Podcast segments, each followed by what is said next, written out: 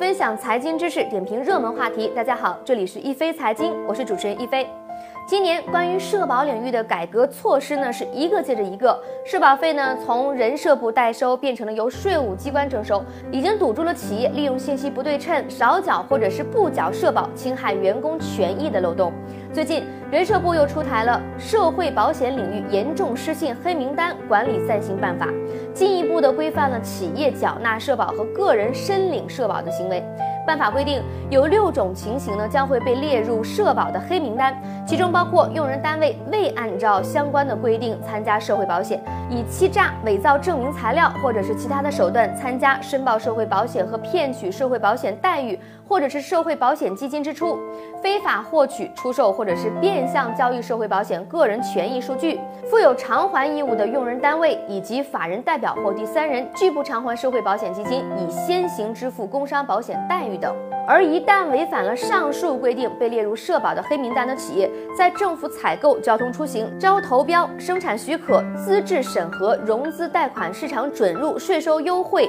评优评先等方面予以限制。对一家正常的企业来说呢，这等于直接被排除在了市场大门外，也就没有什么生意可做了。而对于违反规定的个人被列入黑名单，所受到的待遇就和老赖类似，像坐高铁、乘坐飞机、考公务员，可能呢都会受到限制。与此同时呢，住建部也起草了类似的办法，对于不为员工办理公积金的企业。违规提取公积金的个人和单位，拖欠公积金贷款的购房者将会同样列入黑名单。这样一来呢，个人的虚假参保、骗保、违规提取住房公积金要付出很大的代价。企业为了减少成本，不给员工缴纳五险一金，且拒不整改，同样会受到严重的惩罚。这一系列办法的出台，能够让五险一金扩大覆盖面，增加缴缴费来源，减少资金浪费。但同时，我们要看到我国社保缴费的费率偏高，特别是对于很多中小企业，如果真的是按规定给所有员工缴纳社保，可能分分钟就要破产。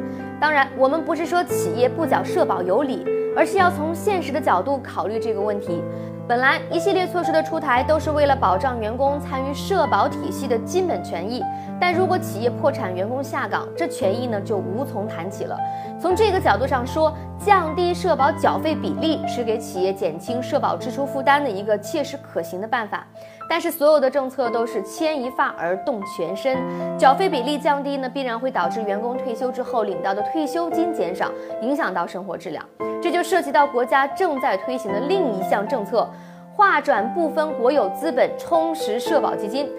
这个方案明确了划转比例统一为企业国有股权的百分之十。如果这项工作能够顺利的推进，就有可能实现，在降低企业社保缴费负担的同时，保障个人的社保福利水平不降低。您对五险一金黑名单制度有哪些观点呢？欢迎在我们的节目下方留言，和大家一起讨论。一飞财经会关注您的每一条留言。好的，本期的一飞财经就到这里了，感谢您的关注，下期节目我们再见。